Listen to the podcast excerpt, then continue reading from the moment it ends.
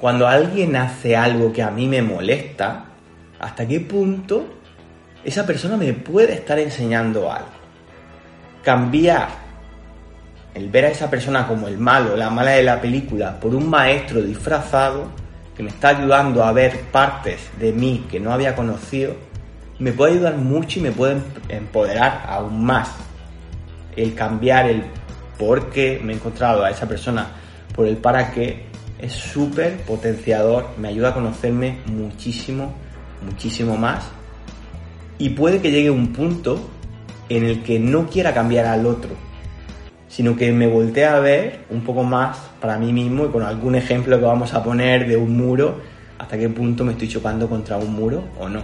Quédate hasta el final de este podcast para tener mucha más información sobre hasta qué punto tengo que cambiar o no a otra persona. Bienvenidas y bienvenidos una vez más a Compartir es Vivir. Eh, estoy encantada de estar aquí con Ignacio, con este tema tan potente que es el cambio, pero esta vez no es el cambio en uno mismo, sino cuando nos viene esa necesidad, ese deseo de querer cambiar a la otra persona eh, o a los otros y todo lo que surge a raíz de eso. Yo creo que hay muchas veces que a nivel cordial podemos decir que yo acepto al otro, que yo acepto a mi amigo, a mi pareja, a mi mamá, madre mía, está mi mamá. Pero a la hora de la verdad, yo puedo caer de una forma mucho más fácil en el, oye, mi madre quiere que, no, me lo invento, cuando tenía 15 años y quería que llegara a las 12 de la noche y era imposible porque yo estaba allá afuera y luego el castigo, la bronca porque no había llegado a la hora. Entonces yo quería que mi madre entendiera y cambiara su forma de, de pensar y me dejara llegar a las 5 de la mañana que era cuando yo quería llegar. Pero ella no quería. Entonces ella quería cambiarme a mí yo quería cambiarla a ella y siempre estábamos de bronca. Entonces, ¿cómo llego o cómo hubiera llegado ese Ignacio adolescente a un buen punto medio? A través de una negociación, a través de una sentarse en la mesa y hablar con total sinceridad, a través de ver qué quiere el otro, a, a, través de la empatía, de ponerme realmente en los zapatos del otro. Ahora es mucho más fácil en este ejemplo de que ahora podría, puedo ponerme mucho más fácil en los zapatos de mi madre. Pero en ese momento me costaba mucho y yo quería que ella cambiara, que entendiera. Ella también me quería cambiar. Entonces dábamos nuestros argumentos desde nuestra visión de ese momento, pero tampoco nos llegábamos a poner en los zapatos del otro. Claro, y esto estás hablando, ¿no? De cuando eras adolescente, que al final un adolescente pues es un rebelde bueno, llevan la rebeldía por naturaleza y que es importante también la rebeldía en la etapa adolescente. Eh, pero bueno, y, aún que no seamos adolescentes, eh, nos pasa mucho, ¿no? Esta, esta, este deseo, esta necesidad de que el otro cambie, em, como con, este mismo ejemplo que tú estás diciendo, ¿no? O sea, de, de tener presentes qué es lo que nosotros queremos y, y, le, y también qué le viene bien al otro, ¿no? qué es mejor para la otra persona. Este, por ejemplo, en los casos de la pareja, de algún familiar, de algún amigo, a veces para nosotros es muy claro qué es lo que tiene que hacer el otro y qué es lo que le conviene más y qué es lo que le, le va a hacer mejor eh, lo tenemos clarísimo y entonces entramos en la desesperación de es que mira, pero ¿por qué no lo hace? Pero es que lo debería de hacer así y ¿por qué no hace esto y por qué no hace el otro? O alguien con el que estamos en conflicto, ¿no? Y queremos el perdón del otro, queremos la disculpa del otro. O sea, son muchas situaciones en donde viene esta parte de, querer cambiar al otro, ¿no? A la otra persona. Eh, pero al final es como cuando uno, como si yo te digo ahora mismo, voy a empujar una pared, esta pared que está aquí, ¿no? Y probablemente me voy a desgastar muchísimo, voy a cansar, va a ser agotador, a lo mejor y solamente derrumbo una mínima parte de esa pared. Eh, me tardo días y acabo agotada y ni la derrumbo, ¿no? Es como lo mismo lo que nos puede pasar el querer cambiar a una persona si cambiar a uno mismo, cambiarnos a nosotras mismas es, eh, a una misma, es, ya se requiere muchísimo esfuerzo, mucha dedicación, eh, mucha conciencia eh, y, puede llegar a ser bastante, o sea, requiere bastante energía. Ahora imagínate, además, llevar la responsabilidad de querer cambiar al otro o a la otra, ¿no? Ya es como un reto bastante grande y que muchas veces ni nos corresponde. Aquí hay un punto bien importante, Ignacio, eh, en este tipo de situaciones, porque además puede llegar a ser muy frustrante, ¿no? El es que por qué no cambia, y es que mira esto, y es que mira el otro. Y el punto en donde decimos, mira, ya sé que no va a cambiar, o a lo mejor sí va a cambiar, pero no va a cambiar por mí, ni porque yo haga algo diferente, sino que eso tiene que surgir del otro. Uno puede sugerir, uno puede acompañar, a la otra persona durante ese proceso de cambio, pero nada más. O sea, el cambio en sí ya le corresponde eh, a la otra persona y se tiene que hacer cargo la otra persona. Entonces yo creo que en el momento en el que entendemos, ¿no? En el que, que uno entiende de, bueno, es que ya le toca a esa persona hacer el cambio y lo liberas, ¿no? Y dices, mira, pues ya sé que eres así y que no quieres cambiar o que esto no lo vas a cambiar o que eres de tal forma y está bien, y así te quiero, y así te amo, y así te acepto, es súper liberador y también es muy liberador para la otra persona, ¿no? Porque dejas de estar ahí encima, eh, empujando, empujando, y, yo creo que incluso hasta puede mejorar el vínculo, ¿no? En, algunos casos, porque ya es como eh, bastante liberador y puede ser muy sanador porque entras en una parte de aceptación, ¿no? De soltar y aceptar y ya le tocará a la otra persona hacer ese cambio cuando tenga que hacerlo, ¿no? Totalmente, totalmente. Me ha gustado mucho el ejemplo que has puesto de la pared. ¿Hasta qué punto llego a aceptar al otro? ¿Hasta qué punto digo, oye, es que esa pared, pues está ahí, a lo mejor yo tengo que construir mi propia pared o ver mi pared, ¿no?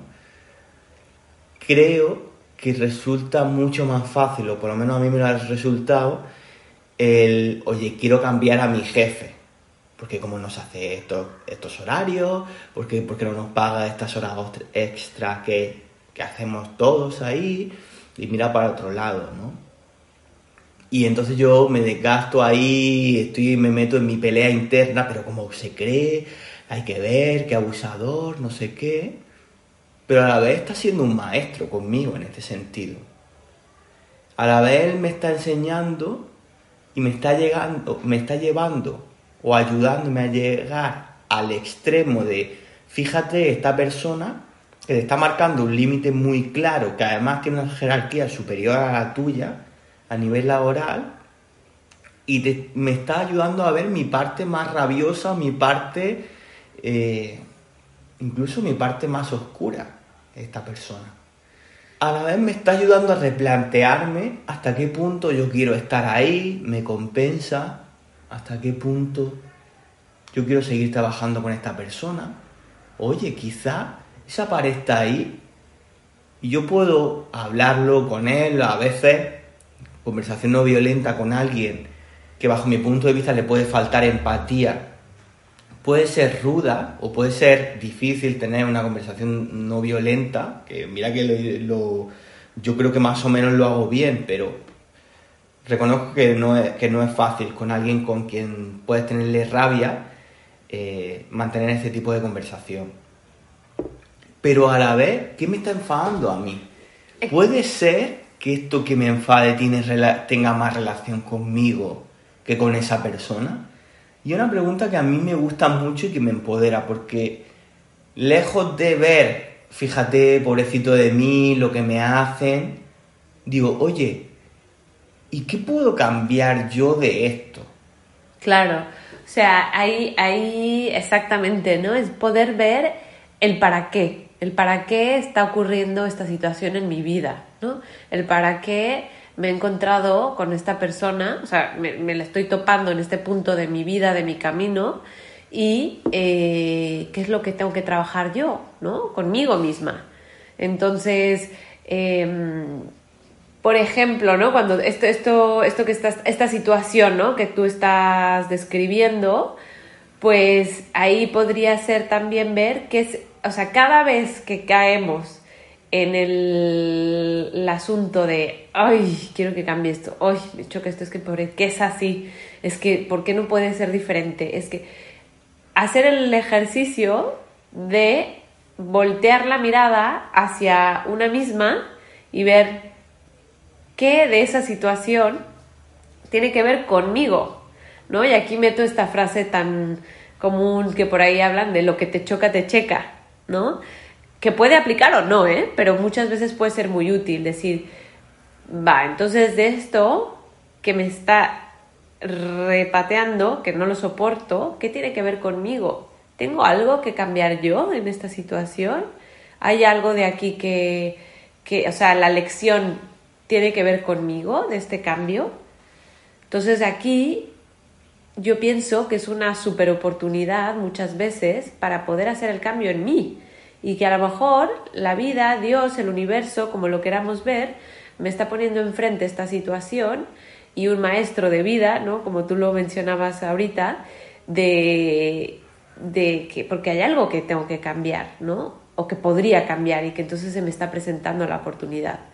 Que obviamente se dice muy fácil y que cuesta un montón, ¿no? Porque primero pues caer en cuenta que esto de voltear la mirada y, y poner el reflector hacia mí misma, pues a veces el ego entra en acción y no quiere y ahí está la lucha y no, y es el otro y es la otra pero eh, pues cuando logramos finalmente ver que sí, que sí tiene que ver conmigo, que sí hay algo que yo también puedo cambiar, que sí hay algo que yo puedo trabajar, eh, puede dar un empuje para un cambio bastante valioso también en una misma. Totalmente, Miriam. Además, el hecho de que, como tú señalas que me encanta, el cambiar la pregunta de por qué mirada puesta en el otro, para qué mirada puesta en mí, Podemos irnos al caso extremo, y en este caso, en el caso de un jefe muy autoritario, muy patriarcal, jerárquico, eh, poco flexible, incluso poco empático, puedo irme al caso extremo y decir, a ver Ignacio, ¿para qué has elegido encontrarte con este maestro en este momento de la vida? ¿no? En este maestro transformado de jefe chungo. Quizá es para demostrarme a mí mismo que, yo soy una persona que necesita ser su propio jefe y no tener jefes por encima de él. Quizá es una motivación para decir, Ignacio, tú eres una persona que necesita no tener jefes. Entonces yo tengo que trabajar mucho para convertirme en mi propio jefe. O quizá me ayuda a ver las bondades y los defectos eh, de lo que yo considero un buen jefe. Y quizá es, un, es una motivación para cambiarme de empresa y en el momento en el que yo vea a un jefe que vale, yo lo pueda valorar mucho más. Yo pueda decir, fíjate, este jefe sí, y con este jefe voy hasta el final. Y en este sí confío.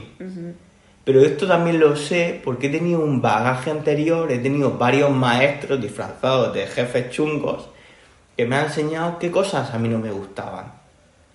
Entonces creo que pueden ser dos ejemplos extremos en el que he cambiado el por qué por el para qué y he dejado que esa persona sea como es, porque yo no la puedo cambiar. Claro. ¿Cómo voy a cambiar algo que viene de la infancia, que viene de la, adolescencia, que viene de la cultura de esa persona, de las situaciones personales, traumáticas o no traumáticas que ni sé, de la carga genética, de la posición del sol en el día de su nacimiento? Hay tantísimas cosas. Claro. Y además, hay otra cosa súper valiosa, es que salimos entonces de una posición de víctima ¿no? De una postura de ¿por qué me pasó esto a mí? ¿Por qué me tocó esta pareja? ¿Por qué me tocó este jefe? ¿Por qué me tocó este papá o esta mamá? Etcétera, a eh, una, un rol mucho más activo ¿no? dentro de, de, nosotros mismos y un rol más eh, de acción, de accionar, de, con una posibilidad de avanzar, de evolucionar. ¿no? Y, me refiero al cambiar el, eh, del por qué ¿no? Porque a mí, al para qué, ¿no? Porque ahí nuestro, el campo de acción que te generas a ti misma, pues es mucho más amplio y es un campo de acción para crecer tú misma, ¿no? Y para ver hacia dónde puedes mejorar. Por ejemplo, ¿no? Otro, otro muy típico, o que por lo menos yo lo he vivido, es el tema de los límites. ¿Para qué me tocó toparme con esta persona? Eh, pues porque a lo mejor tengo que aprender a poner los límites mejor, ¿no? Límites más firmes, más claros, con mucho amor y con mucho respeto, pero poner límites. ¿no? Por ejemplo, esta es otra, otra cuestión que también podría aplicar con lo del jefe, ¿no? Eh, con figuras así de autoridad. Eh, y así en mil ejemplos que podemos tener, ¿no? O con nuestras propias parejas también, en las relaciones de pareja, que son cosas que a lo mejor tenemos que voltear a vernos a nosotras, a nosotros y ver qué es lo que, que nos toca. Totalmente. Siento que estoy diciendo mucho totalmente, ¿no? Después de escuchar a ti, claro, a huevo, totalmente, súper de acuerdo contigo. Sí, es que estoy muy de acuerdo, eh, la verdad. Y volviendo un poco al ejemplo inicial de el para qué yo pude elegir a una mamá que me decía que a las 12 tenía que estar en casa. Y ahora me estoy acordando de una cosa que se me había olvidado un poco, y es que yo en su momento decía, digo, pues va a llegar un punto en el que yo me voy a ir de casa eh, me voy lejos, voy a salir y nadie me va a tener que poner horario. Entonces, ese, ese momento fue una motivación para mí en el que efectivamente eso se acabó materializando. Me fui de la otra punta del país y pude, eh, pues efectivamente, tener muchísima más libertad, conocer muchísima gente, eh, salir hasta que me hartaba y fue una motivación también en su momento que alguien me pusiera ese límite, en este caso mi madre, con todo el amor que tengo por ella. Pero, pero en realidad me, me ayudó a, conocer el mundo, este límite.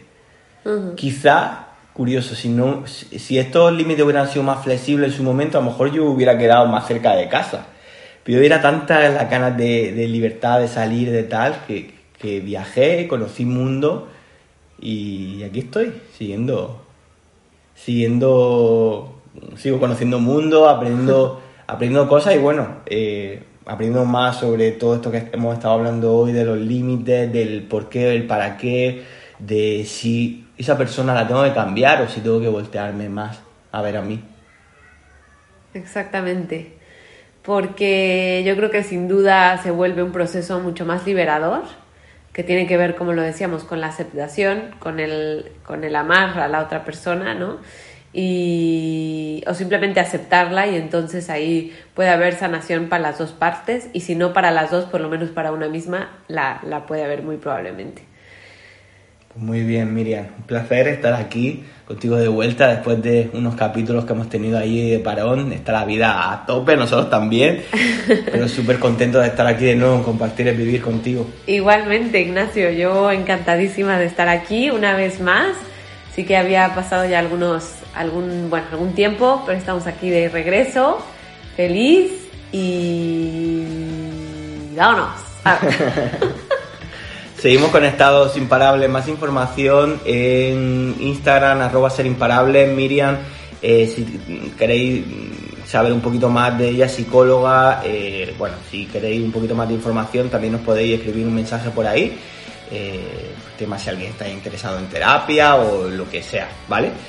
Eh, un abrazo muy muy grande, que tengáis una buena semana. Gracias, hasta la próxima.